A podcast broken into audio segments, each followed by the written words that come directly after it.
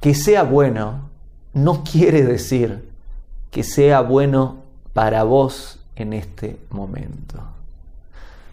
Es importante el qué, es importante el cómo, es importante el cuándo y es importante el dónde.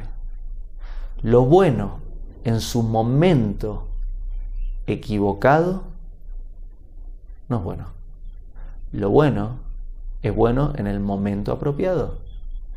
Lo bueno en un lugar equivocado no es bueno. Lo bueno es bueno en el lugar apropiado.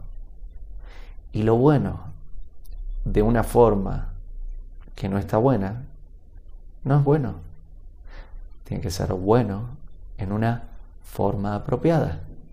Entonces, sí es muy importante el que, el revisar, hagamos cosas buenas, pero también te propongo y te pido que revises el cuándo, el cómo, el dónde.